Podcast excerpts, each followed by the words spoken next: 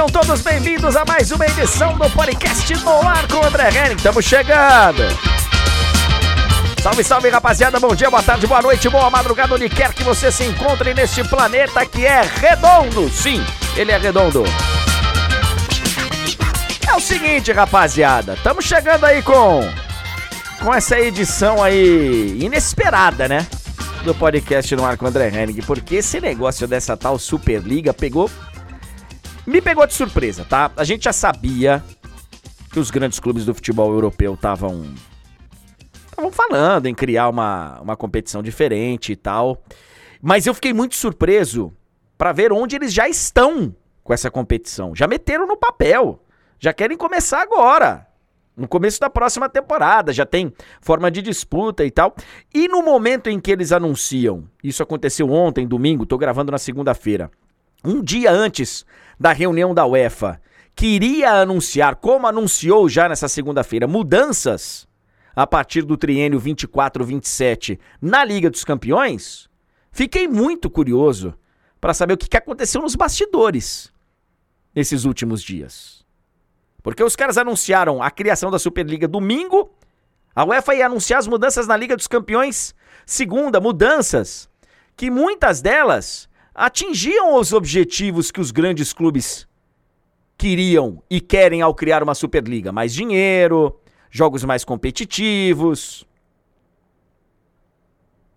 No final da, das contas, é grana, né? No final das contas, é grana. A gente tem aí dinheiro novo entrando no futebol, um dinheiro norte-americano, e aí acho que é a parte mais interessante de tudo que está acontecendo.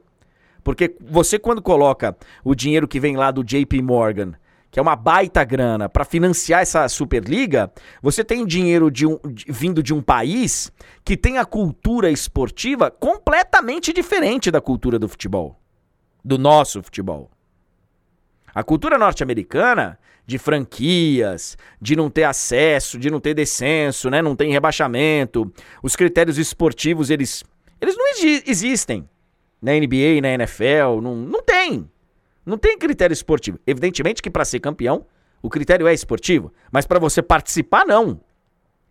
E você está criando, ou pelo menos estão anunciando a criação de uma Superliga, em que, sei lá, 80% das vagas são para os fundadores. E mais, uma competição que teria que romper com a atual Liga dos Campeões e ser um outro campeonato. Você não traz uma proposta nesse momento de melhorar a Liga dos Campeões e tal. Não.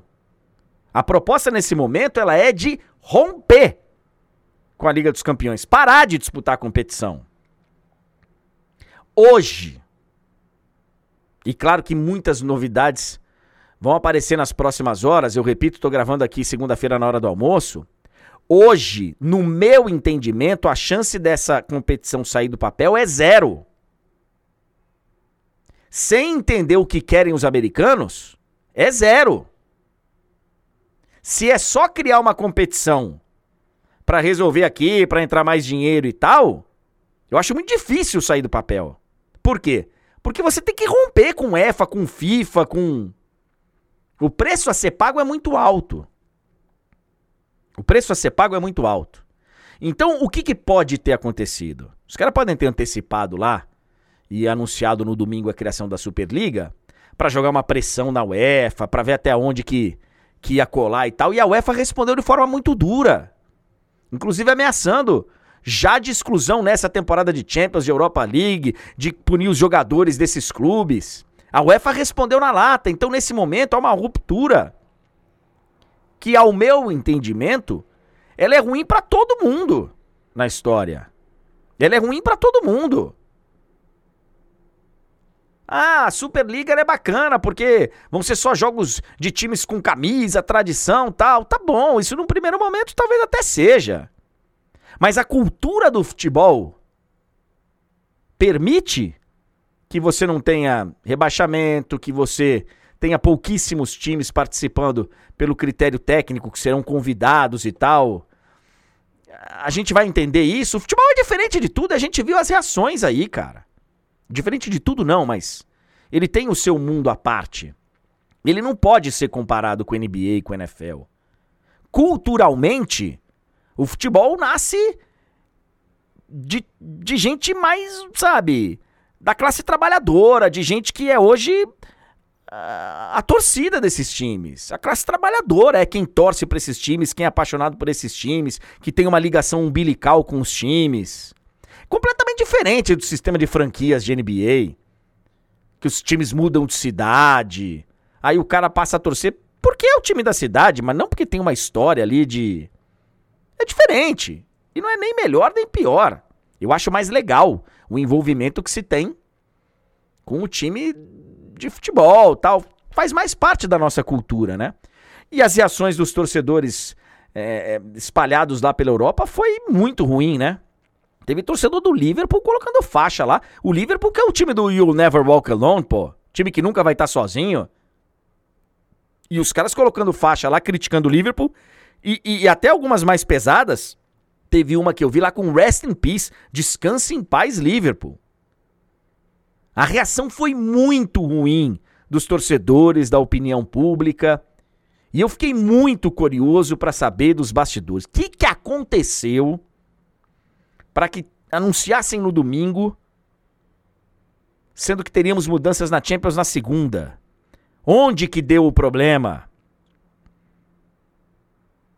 Quem que falou que ia levantar da mesa? Porque claro que os clubes estavam conversando com a UEFA de uma forma ou outra. Quem foi que deu para trás e falou: "Não, é, quer brigar, então briga, cria aí, vai. Vai lá". Quem foi que Eu tô muito curioso para entender os bastidores, para saber até onde os americanos querem ir. Os americanos querem mesmo criar uma Superliga e sair dos campeonatos nacionais? Será que o Real Madrid topa sair da La Liga? O Barcelona topa um sair do Campeonato Espanhol para jogar só essa Superliga Europeia e se cria uma nova competição, longe de UEFA, longe de FIFA. Esse cheque, não é um cheque mate, mas esse cheque que os americanos deram, é, e estou falando não de cheque em valores, até, até o cheque do valor ele é importante, mas estou falando do cheque do jogo do xadrez, né? De você dar um passo importante no jogo e falar, ó, criamos com a resposta que veio, com o contragolpe que veio da UEFA, eles esperavam isso? Eu estou muito curioso. Nesse momento, eu acho que a chance de acontecer a tal Superliga é zero. Agora, também, também tenho a plena consciência de que, se ela acontecer, vai ser algo muito impactante no mundo do futebol porque não vai acontecer de uma maneira suave. Se fosse para ser suave, já tinha acontecido.